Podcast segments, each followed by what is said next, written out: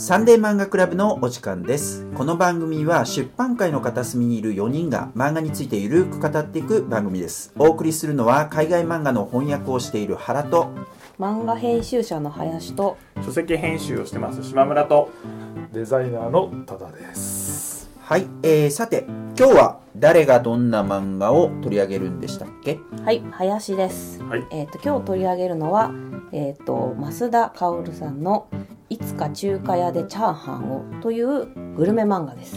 はい、えー、ということで、えっ、と、まあなんていうか漫画らしくないよね、外の見た目は。そうですね。僕も結構これ買いに行った時に、えっと、料理エッセイのコーナーにありました。あでもまさにそう。グルメレポートエッセイだと思いますよあ本当に。なるほどね、うん。なるほどね。はい。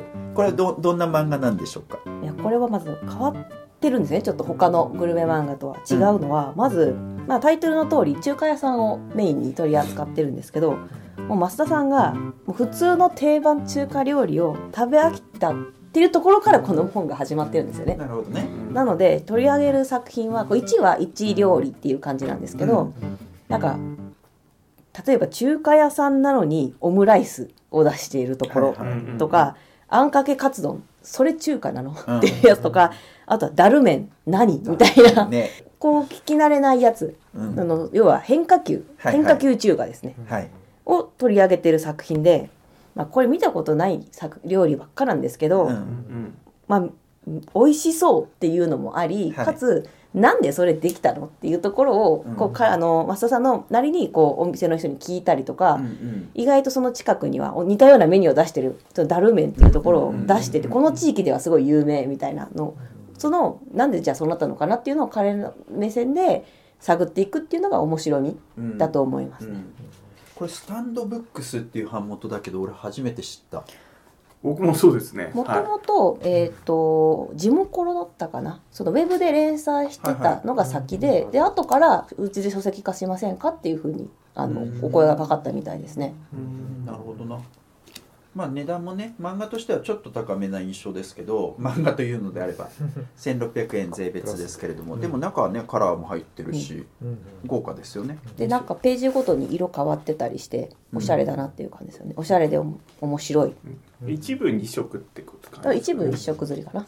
ああそういうことなんだねちょっとおしゃれな作りですよね、うん。そうね、これもさなんかこうあの日本の本って基本的にはこういうジャケットというかブックカバーがつくじゃない？はい。でこれブックカバーなのか大きな帯なのかこれでも 大きな帯扱いでしょうね、多分ね。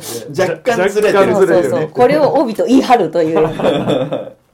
あの変形ですよねあの本の形も多分これあそうなんだで佇まいとしてもちょっとこうカバー今そのあんまりこれはちょっと後で言うかもしれないんですけど、こう推薦文とかが入っている大きめの帯を外すとこう書影というか、はいはい。本来の書影が出てくるんですこれが本来の書影本来の書だいぶシン影プルなのが出てきますよね。いやとてもいいよね。俺このうん。大きな帯なしの形すごい好き。よあペーパーバッグのスタイルそうそうそうそう。ですね。はい。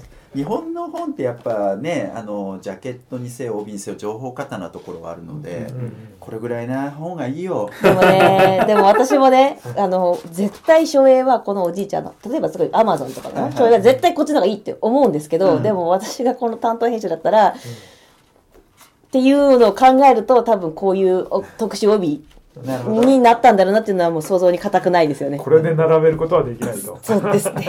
まあでもちょっと中の話しようかなと思うんですけど、どはいそうです。まずこう、さっき言ったように、一角全部で15種あって15種類のあの中華料理が出てくるんですけど、うん特に私すごくいいなと思ったのが第9話のオムライスの回。オムライスのか中華屋、要はこの中華屋さんなのにオムライスがある。もう洋食ですよね、もはや。はいはいただ、そのお店によってその若干中華要素が違ったり、例えば中がチャーハンだったりとか、なる多いって言ってましたね。でこれねこれが最多だと思う。あ第9話オムライスが5皿も食べてるんですね。この増田さんは。食いすぎだよ、どう考えてでなんと10話はカレーがテーマなんですよ。中華屋さんのカレーがテーマでこれは6皿も食べてるんですよ。うわオーバーカロリー、そうそうオーバー死んじゃう。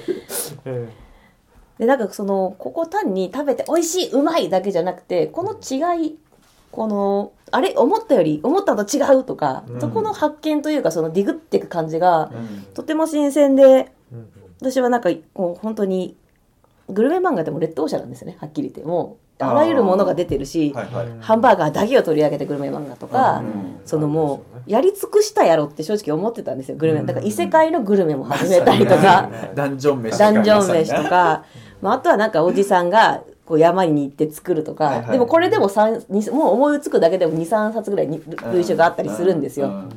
その中でもなんかこういう視点ってしかもすごく有名な中華屋さんじゃなくてあなたの近所にもあるかもしれない。その日常のちょっとしたこうハッピーを見つけるというか、このまあなんだろうな。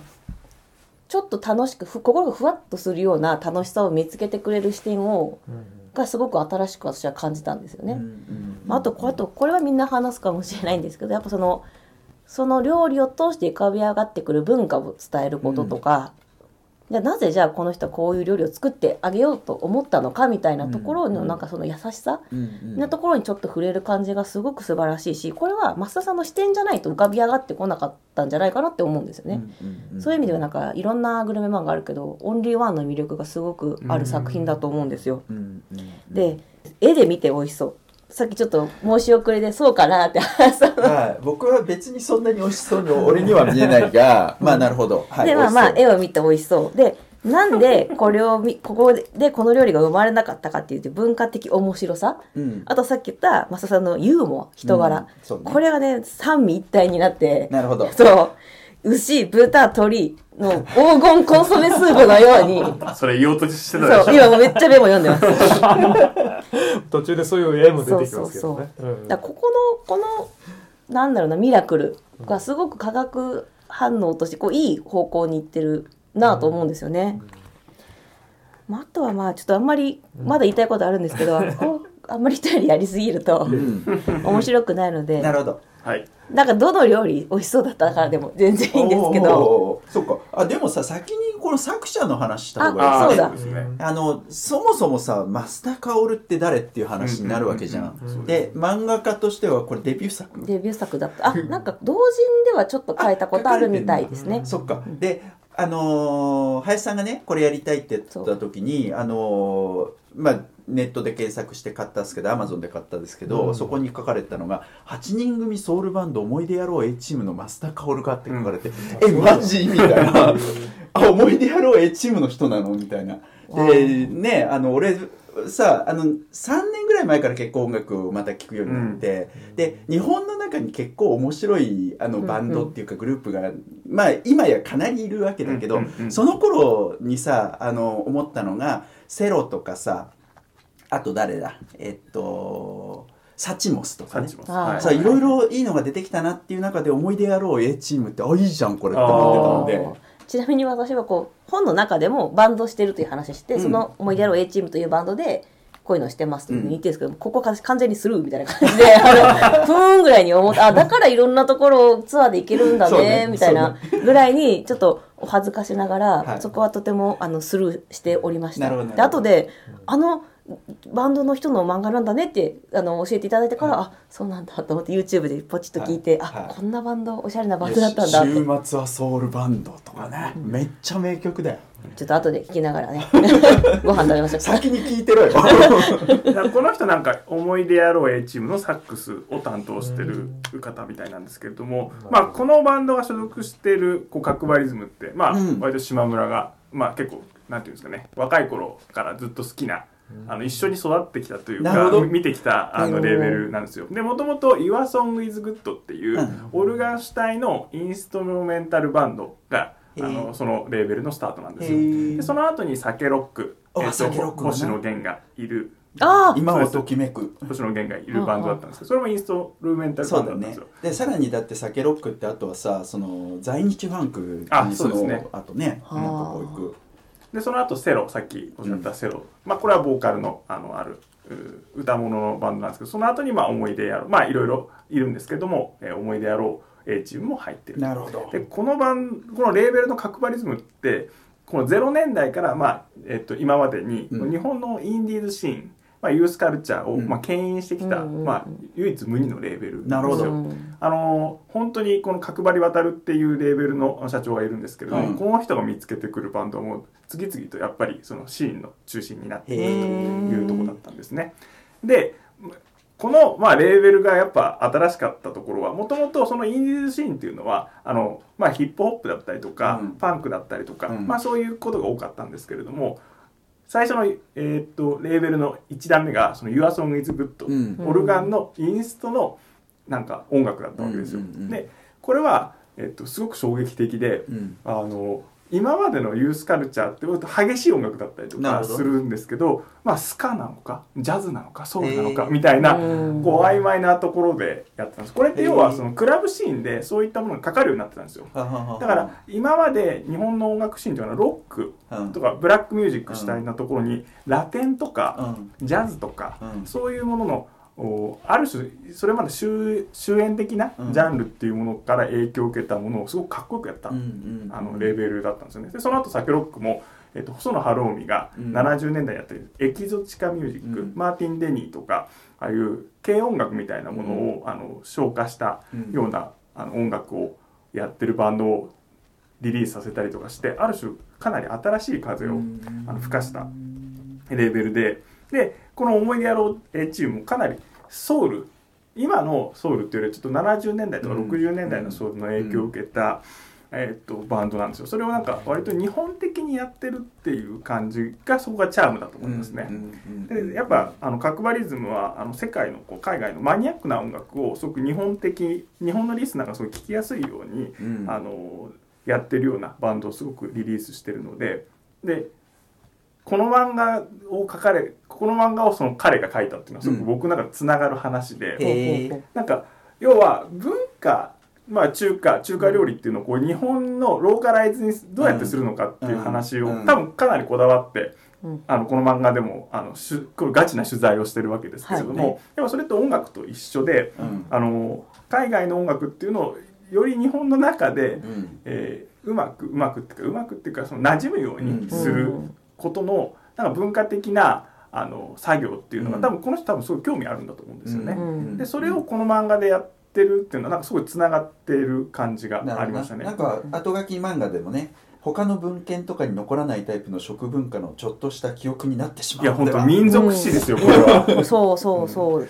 でその、えっと、彼がこうやってること自体がなんかそういうあとなんか東京的だと思ったんですよ。このなんかやり方なんか今町中華ってうん。割とこう本も出てるんですけども、相北お父さんとかうんうん。やってるんですけどこれって今の若い人もそうだと思うんですけどなんかに東京的な風風景だなって思うと思うんですよ。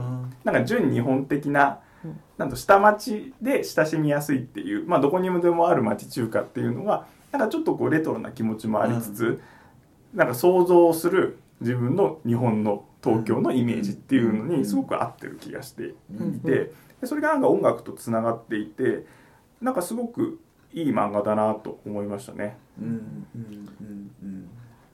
結構僕も楽しんで読みましたけど、まあ飯がうま美味しそうにかけてるかどうか、うん、みんな厳しいな。いや僕は結構美味しそうだなと思ったんですけど。よよかったよかった。うん。ただあの何ですかねこれウェブでさっき僕知らなかったんだけどまあもともとカラーだったんだろうなと思って、うん。すごい手間かけてね水彩で色つけてあると思うんですけどやっぱ本になる時にモノクロになっちゃってるのはちょっともったいないかなっていう気はしました、これ全部そうなのかな？カラーなのか全部カラーなそれがモノクロになってるのかな？うん。あのカラーのページも残ってるわけですけどねうん当然ね。多分これあのなんだ帯の部分さっき疑,、うんうん。疑惑の帯の部分に結構カラーのついた原稿が載ったりするから、うん。元はやっぱりみんなカラーああまあ確かにカラーだったらちょっと見栄えする、う。ん私電子で買ったんですけど全部カラーですね。ですよね、うん。あそうなんだ。うん。へえっていう気はしましたけどもね、うんあとさっき言ったその何ですか文化史と不動史的なことで言うと、ちょっとその何ですかねその輸入文化がどうそのローカライズして変わっていくかってところで途中でなんかちょっとその あれ？これ広東料理じゃなかったっけ？みたいな感じでうん間違いがあってね専門家の方で聞くっていう、まあ、本格的な部分もあるんだけど、ちょっとその本人のこのそれも増田さんって方の多分キャラクターの部分だと思うんですけど、結構思い込みでこうじゃないかなみたいな。あれ違ったかなみたいな。でも一応だから仮説を立てた上でのあの思い込みと仮説と分析でいくんですよね。ね。そこはちょっとなんつうのかな。本格的なところは間違えないようにっていう部分もあるんだけど、ふわっとしてるところもちょっと面白いっていうかね。文化的誤解みたいなのが入って結局分かんなかったそうなみたいそう。なあとすごい正直に好きなのはもう全然わかんないって開きなるところがあるんですよね。そうそうそうなんかそこの肩肘の張らなさというかうんもうすごく魅力の一つだと思います。だからやっぱキャラクターでしょうね書いてる方のキャラクターがすごく発揮されてるなっていう感じはしましたけどね。うんいや本当にこう強調していたいのは単に分かんないじゃなくて自分で調べたり仮説立てたりうんしてうんでも分かんないってちゃんと言ってるところですよね その。そうそうそう。でものすごい一人で盛り上がってんだけど、うん。読んでる側もそれそうかなみたいな結構乗れねえなみたいな時もあるんだけど、まあ、それはそれでちょっと面白いっていうか、うん。そのゆるさが面白さの秘訣なのかなっていう気がしてます。あとさっきもねバン僕は全然この思い出野郎 A チームさんのことは全然知らなかったんですけど、やっぱそのライブとかツアーに行ってその神戸とか広島に行ったら、うんよしってやっぱり一応その地元に根付いたその中華のサブメニューみたいなのがあるから、よしこの木に一気に食べていこうみたいな感じうんで食べ歩きするんですけど、うん。いやーこれ5キロとか10キロとか歩いても絶対消化できないだろうなそうそうすげえ歩くそうそうそうそうそう。途中歩こうって結構ハードだぞこれアスケンのねアプリで食べ過ぎですねって言われるところとかも。そうそう。なんか一緒にちょっと歩いてる気分になる感じもすごい好きなとこもありますあーそうだね。ここかみたいな、まあ、あとその今おっしゃった広島の話なんですけど、まあはい。ちょっと話あのあらすじというか言うとなぜか広島の、うん。えっ、とあれは料理何でしたっけ？なんて言うんだっけ？えっ、と杏仁豆腐じゃない？なんだっけ？えっ、と天津飯。天津飯。は、うん。あんがドロドロに入ってる。と もう卵に溺れてるぐらいあんが入ってる。そうそうそれを確かめに行こうっていう話なんですよね。カロリー高そうだったな。ですごくしかも量も多いと。あんも大きい量 あのご飯の量も多いと。そうそうそう。でやっぱそれを調べると昔は工場がいっぱいあってそうね。でそこで働いた人が安く美味しくたくさん食べれるようにって言って当時の価格のままでやってるんですよみたいな、うんできっとこれはその優しさから生まれた料理なんだなみたいな。そうだな。そしてその時代に思いを馳せるみたいなところがすげえよかったわ。うん。そういうなんかこうエネルギーがめっちゃ必要だった時代があったっていそうそうそう。それはすごく用意して学ると思った。とかやっぱ中華街の話とかですよね造成工場がみたいなねとか。その思いを馳せる。これってやっぱブラタモリとかと一緒だと思うんですよね。だから教養がない人が例えば私みたいにあまり歴史が詳しくない人がいたら何もね田舎だなこの道何もないなと思って通り過ぎちゃうと思うんですけど えやっぱそこであった歴史とかうん。知ってると、あこの道はあの武将何々が武将がこうあの時の文献に残ってたとこかって今はえうん。こんなコンビニとか建っちゃって諸行無常とか楽しいわけじゃないですか。だからそういう気づきをもらえる本単に美味しそうだけじゃなくてちょっとあなたが今普通に食べてる料理もすごい誰かが受け継いできてもしかしたらなんかここは昔学生さんがいっぱいいてねみたいな。そういうところの優しさからこうはどんどんこうちょっとずつこうメニューが変わったりとかして定番が生まれてたりみたいな。でもなでもなんかあれっすね。この後コロナ禍でまあみんないろいろそう。こう出歩けない時にちょっと周りのあの個人店とか行って、うん。まあ、楽しみを探すっていうのとすごい空気的にはすごい合ってる気がしますね。あとこの漫画面白いのは前半と後半での中でコロナが発生するんですよね。あそうか。ありましたね。うん。なんか冷凍餃子のやつやってましたよね。そうそうそう。とかも で餃子弁当の話がね。でこれがよりなんかこの作品にとってプラスに働いてると私は思っていて、やっぱ味を伝えることとかその文化を伝える尊さみたいな。でかつえっとねどこだったかな？第10話のカレーとかだともう閉店しちゃってるお店もあるんですよ。あ多分。書いてありましたねすでにやっぱもう簡単にやっぱなくなっちゃうと思うんですよね、うん味って。確かに。で多分料理って一番身近なものなの文化なんだけどじゃあどこが起源なのかとかそういう研究とか多分されてはいるけどそんなにすごくメジャーではないと思うんですよね。だからそういう面でもなんかこの一瞬で消えちゃう儚さなのにすごく実は連綿とつながってるで今にあるみたいなこのなんかなんか消しちゃいいけないし、もっと覚えててほしいしだからこそもっと補助金今ガンガン入れてほしいしっていう気持ちも 悩まぜになってなんかこう。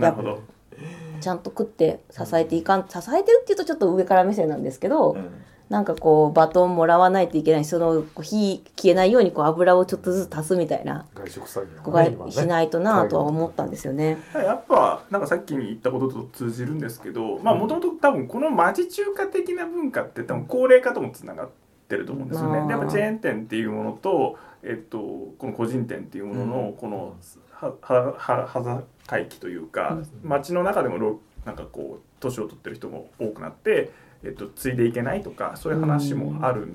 それとも割とリアルに関わってる気がするので、うん。割とこうオンタイムなグルメ漫画っていうか、うん。なんかいつ読んでもいい感じでもなくてやっぱりこの時に読むべき漫画だなっていうのは感じましたね。なるほどいつ食えなくなるかわからないねと思って近くの中華屋でチャーハン食ったら激まずだった。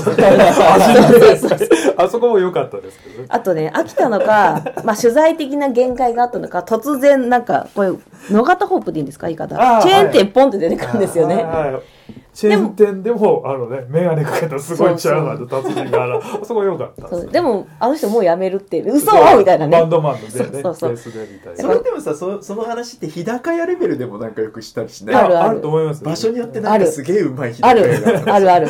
今日はあ米がパラパラだ。みたいな王将とかはねやっぱこうフランチャイズ的なとなんかこう、うん。作り方が違うみたいな。なるほどね、ん。神宮球場の前っていうとホープ県っていう有名なチェーンですね、うん。まあ、あとねあとはなんかその京都は唐揚げがでかい問題はこれ本当これは本当です。え最初そんなことないよとか言われてええー、みたいな。でも確かに思い出せば確かに絶対でっかい唐揚げあるわって思いましたね。あそう、えなぜか巨大な唐揚げがついてくるっていうね、あれ面白かったへえみたいなまあでもこれすごいこの増田さんは紳士だなと思うんです。けどこれはウェブで連載したやつで、うん。書き下ろしにその後日談みたいなのが入ったりするんですけどそれは違うっていう京都の友達に突っ込まれてごめんって言ったりとか。そこの正直さもねとてもとグッドフォーミーでしたね。でももう一回それにかぶさったりするんでいやでかいみたいな。そうそうそう。ーそうね。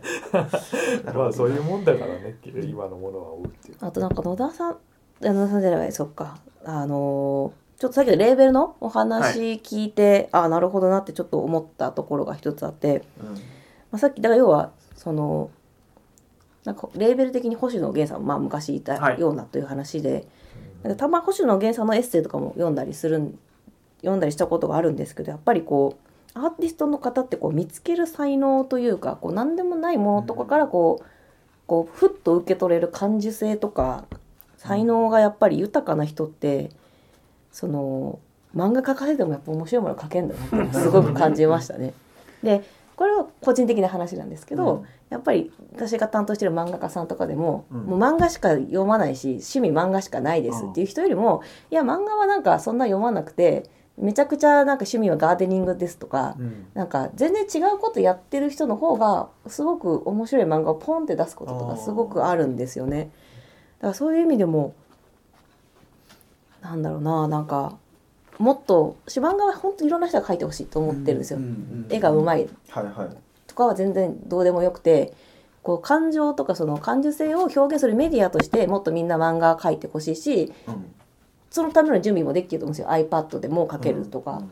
そういう意味でやっぱりこういうあなたの目線じゃないと描けない料理があるとかこういう感情があるっていう意味ではなんかこういう作品もっと出たらいいのになって思うんですよね。うんまあまあ手間はかかるからね。漫画描くのって。ちゃんとそれがお金になるかどうかとかそこのところはあるまあまあそこのところはあるんですけど。発表できるものはまあうんいくらでもあるじゃん。例えばノートで発表したっていいわけで。すそう。あもちろんもちろんもちろんそのお金にしなくてもいいとはあるんでまあでもそのお金にしなくてもいいっていうそのモチベーションの問題にもつながっちゃうからそうまあね。でもなんかこの手の漫画って多分マジでやったら負けだと思うんですよ。なるほど。っていうか、なんて言えばいいの？ほうほうだからやっぱ専業じゃなくて 兼業の人が気楽に書くからその情報量の良さっていうのがああってる。でおそらく、えっと、例えば和田誠さんとかがもともとイラストレーターだったんだけれどもデザイナーだったんだけどエッセイ書いたら面白いって多分それ気が抜け気なんか専門じゃない人が、まあ、気楽に書いた感じが多分いいんですよ。それもある。でそれってある種のその作品の質にも関わってきて多分出版っていうものの中にそういうジャンルのものが多分一部占めているんですよね。だからなんて言えばいいんだろうな、まあ、より今だったらすごいやりやすくなってるしえっと、逆に言えば専業の人はマジで本気でうん。なんかこう骨太の作品を書かないとっていうのもあるしうん。なんかその、まあ、出版なんかこう一つのカルチャーの中の一冊っていう感じが僕の中では位置づけですね。だからグラフィック的にはあれですもんね。その料理の絵とその店のあるとかその街の円形以外の部分は、まあ、全部すごいシンプルな人で 全部それで描かれてるっていう感じだから、そういう意味ではまあ構成的にも、うん、考えられてる作品なのかな、その力の伸び具合とかも考えられてる作品なのかな。あとなんかこの駒運びとか多分ネットのなんかヨッピーさんとかいるじゃないですか,、はい。写真を使ってうんなんか文章を使ってレポートするみたいなそのなんかテンポにちょっとこう似たものを僕は感じていた。りうん。まあある種のその SNS っていうものの語り方うん。レポートの仕方の型みたいなものもうん。多分この漫画には多分影響がある気がしていて、うん。まあそれでもなんかすごく今っぽいなと。うん。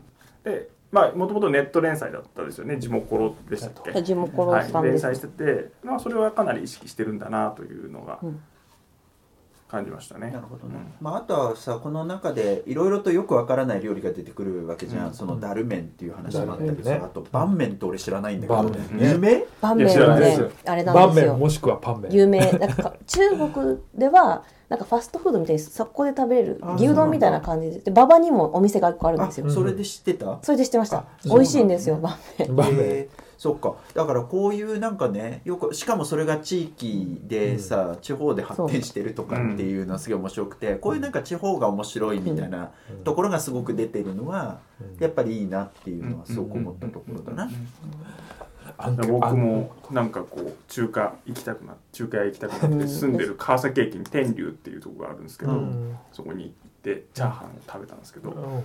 なんか別に具とか全然入ってないんですよ。あそういうチャーハンなんだ。でそうですね。なんか多分なんか400円ぐらいなんですよ。すごい安くて。でも価格調味料とかすっげえ入ってんだろうなみたいな感じなんですけど多分ここでしか食えないみたいな、うん。多分カレー粉がちょっと入ってるんですよ。あえーあやっぱここでしか食えねえなみたいなところあります。それ川崎もやっぱり労働者が多い町なので量と油みたいなものをかなり意識しているもので 改めてお腹がすく漫画ですね。多田さんはなんか今？いや別に、まあ、体壊さないように頑張ってほしいです あ で。も今ね紙版の本と私は電子で買ったんですけど、うん。見比べてやっぱ電子だとフルカラー4色なんですね全ページが、本は本でまた決ますごくいいこう想定的な良さがあるけれども、うん。ちょっと個人的にはぜひ電子版で買ってみてほしい、見てほしいなと思いましたね。美味しさより美味しく見えると思います。あそうです。フルカラーの方が。フルカラーの、まあでもこれはそんな、まんこう絵の料理の絵のうまさを超えた良さがあるとは思うんですけども、うんうん頑張って水彩で描いてるのでせっかくだからね。いやあの僕はだからその美味しさみたいなところには惹かれませんでしたけど、この漫画の、うん。でもあのやっぱりさっきもちょっと言ったようなあのなんつったらいいんだろうな、えっと海外のものがどう日本に入ってきて、うん。それがどう日本でローカライズしていきそのバリエーションでっかみたいなところの話とかはすごく感銘を受けたところで。で俺は全然知らなかったけどこの山菜っていうの？あの酸っぱいのあはい。酸酢に、うん。あのあ酢酢じゃねえな酸にナッパの菜と書いて山菜っていう、えこれ白菜のあのなんかね発酵させたよえそういう料理があると。高菜とか言って。えそう。そうそうそうそう。でどんどん混乱に陥って白菜のはずなのに高菜なの？みたいな。でそれが実はあの中国で、えっと、ここの地域で白菜で作られてるけどこっちではあの白菜使われないから高菜になってるっていう。だからイコールなのだみたいなだから完全に一人相撲なんですね。そうそうそう一人相撲だけどやっぱりそのなんていうか文化のさ、ん。豊かさみうんたいなものとかそそのなんていうかそれが言葉にまたまとめられた時に誤解が発生する仕組みとか、うんさらにそれが広がっていくとかやっぱこれ文化の面白さだなってうん。本当に思う作品実際で、ね誤解によって生まれたメニューもあるわけですそうそうあるある。だそこはすげえ面白いよね。う。うん。確かに。その視点はなんかまあ僕そんなにあのグルメ漫画って読んでないですけど、うん。なんかそそう読んだのはなんか初めてな感じがしますね。あそういうことね。そうだね、あとななんか意外とこう食べた時の美味しいっていう表現もドライで結構好きなんですよね。う んそうね。やそこで勝負はしてないよね。そうそう。やこうメジャーな やつだとやっぱりハみたいな顔ので美味しさを伝えるとかベローンとかねあのチーズが。そうチーズがベローンとか。服が脱げちゃうとかね。そうそう。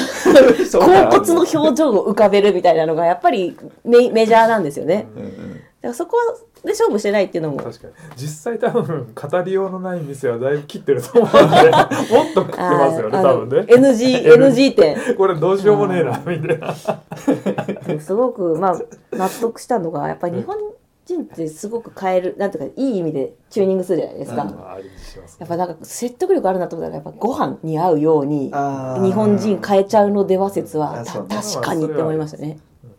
なんかチャーハンおかずになんかご飯食べてたみたいな。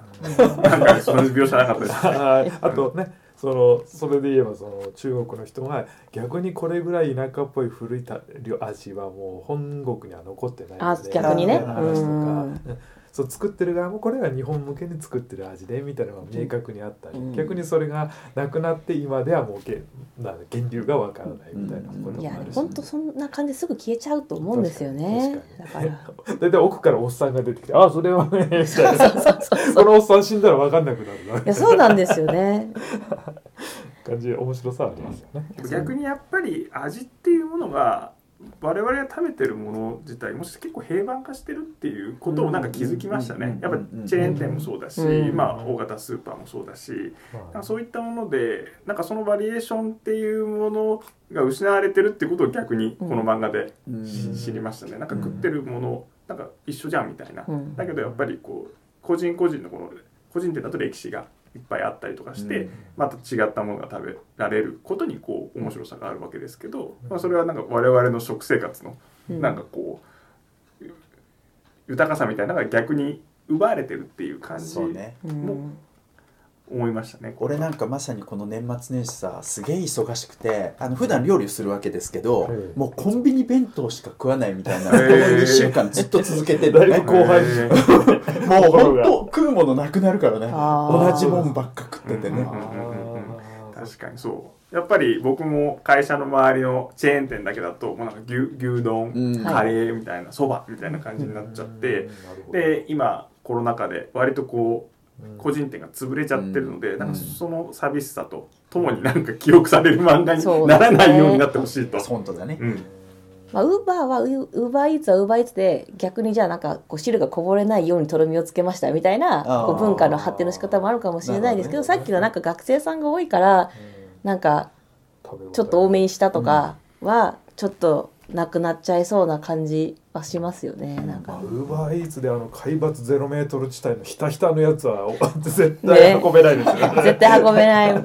タレでひたひたっていう。うん。そういう意味ではなんかやっぱりよりこの作品の良さがねコロナで輝くんちゃうかなと思います。なるほどね。